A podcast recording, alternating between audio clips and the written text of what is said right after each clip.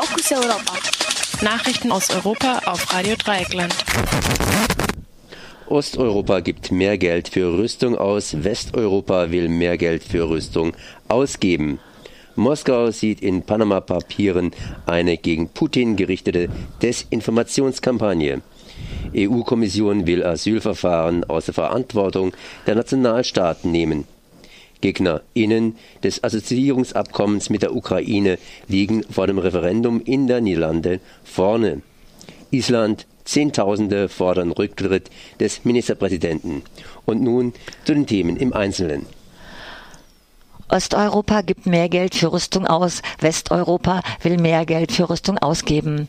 In seinem Bericht für das Jahr 2015 stellt das Stockholmer Institut für Friedensforschung SIPRI nach jahrelangen Rückgängen erstmals wieder eine Tendenz zur Erhöhung des Wehretats fest.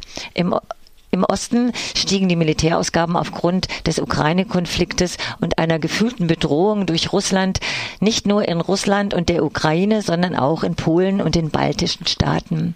In Westeuropa sind die Militärausgaben im Jahr 2015, doch weist das Institut darauf hin, dass Frankreich, Deutschland und Großbritannien eine Erhöhung ihrer Militärausgaben angekündigt haben.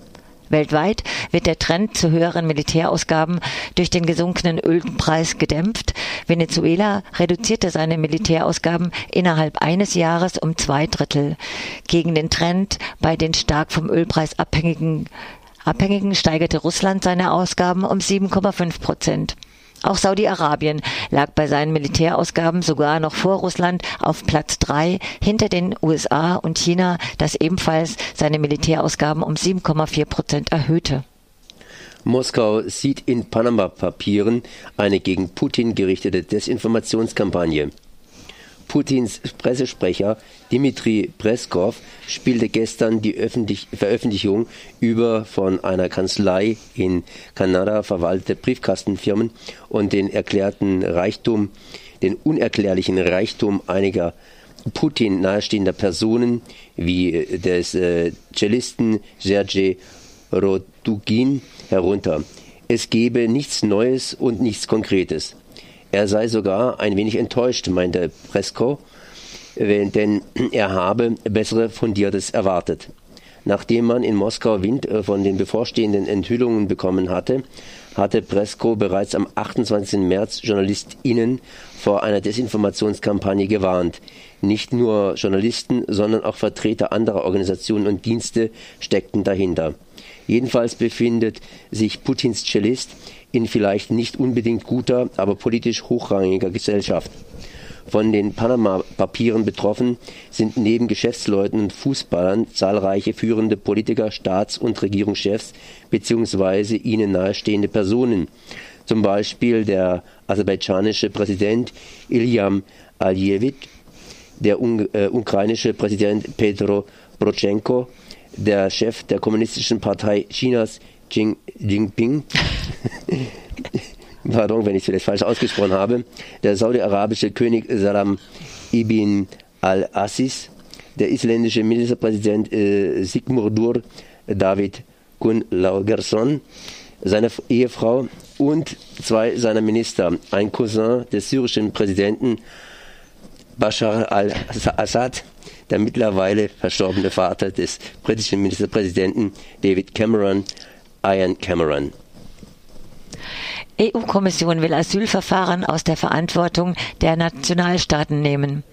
Die EU-Kommission möchte das Europäische Unterstützungsbüro für Asylfragen EASO von einer einfachen EU-Agentur in eine Agentur mit Entscheidungsbefugnissen umwandeln. Damit würde die Entscheidung über Asylverfahren von den Einzelstaaten auf die Union übertragen. Dies geht aus einem Schreiben der EU-Kommission hervor, das eigentlich erst am Mittwoch veröffentlicht werden sollte, aus dem die Zeitung Die Welt aber bereits heute berichtet. Es geht der Kommission vor allem um die Verteilung der Flüchtlinge. Hier soll entweder das Dublin-II-Abkommen, wonach das, e das EU-Land zuständig ist, in dem der Flüchtling oder die Flüchtende ankommt, oder erstmals registriert wieder zuständig ist, durch einen Notfallschlüssel ergänzt wird, der in Kraft tritt, wenn viele Flüchtlinge kommen. Die andere Version wäre ein fester Schlüssel, nachdem die Flüchtlinge insgesamt nach Reichtum und Größe der Länder verteilt werden. Die Präferenzen der Flüchtlinge spielen dabei für die Kommission offenbar keine Rolle. Angesichts des Umstandes, dass mehrere osteuropäische Länder grundsätzlich keine Flüchtlinge oder keine Muslime aufnehmen wollen und sich auch andere Länder wie etwa Großbritannien schwer tun, dürften es die Vorschläge der Kommission in der EU schwer haben. GegnerInnen des Assoziierungsabkommens mit der Ukraine liegen vor Referendum in den Niederlanden vorne. Vor dem für Mittwoch angesetzten Referendum über das Assoziierungsabkommen mit der Ukraine liegen die GegnerInnen des Abkommens in Umfragen konstant vorne. Äh, zur, Plen Ple zur Plenungsfront gehören die rechtslastige Partei für die Freiheit von Gerd Wilders ebenso wie die Sozialistische Partei und Mitglied und die Partei für Tiere. Teilweise wird befürchtet, der Vortrag Vertrag könne eine Vorstufe einer EU-Mitgliedschaft der Ukraine sein. Andere wollen das Referendum als Warnschuss gegen eine europäische, einen europäischen Superstaat gebrauchen.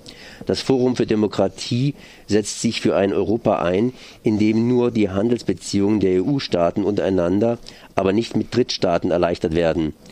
Die Jungorganisation der niederländischen Grünen hat dazu aufgerufen, der Wahl fernzubleiben.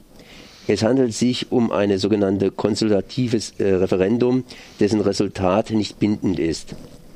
Das Assoziierungsabkommen war der Ukraine vor Jahren von der EU quasi als Trostpflaster angeboten worden, nachdem sowohl Beitrittsgespräche zur EU als auch ein Aufnahmeantrag in die NATO abgelehnt worden waren.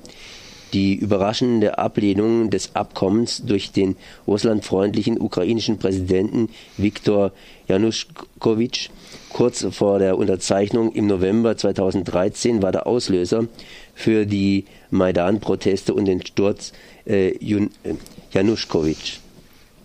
Island.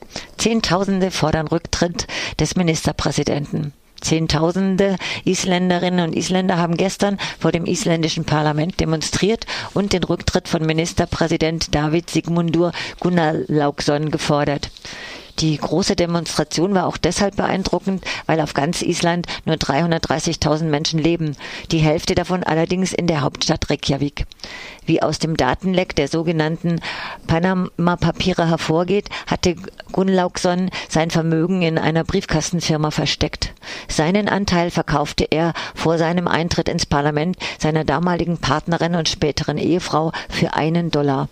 So verschleierte Gunnlaugsson sein Vermögen. Die Opposition hat ein Misstrauensvotum Votum im Parlament beantragt. Bei Neuwahlen könnte die isländische Piratenpartei zur stärksten Kraft im Parlament werden. Bei Umfragen kommen die Piratinnen und Piraten in dem einst von Wikingern gegründeten Staat derzeit auf 36 Prozent. Und das waren die Fokus Europa Nachrichten von heute. Das ist Dienstag, der 5. April 2016. Fokus Europa. Nachrichten aus Europa auf Radio Dreieckland.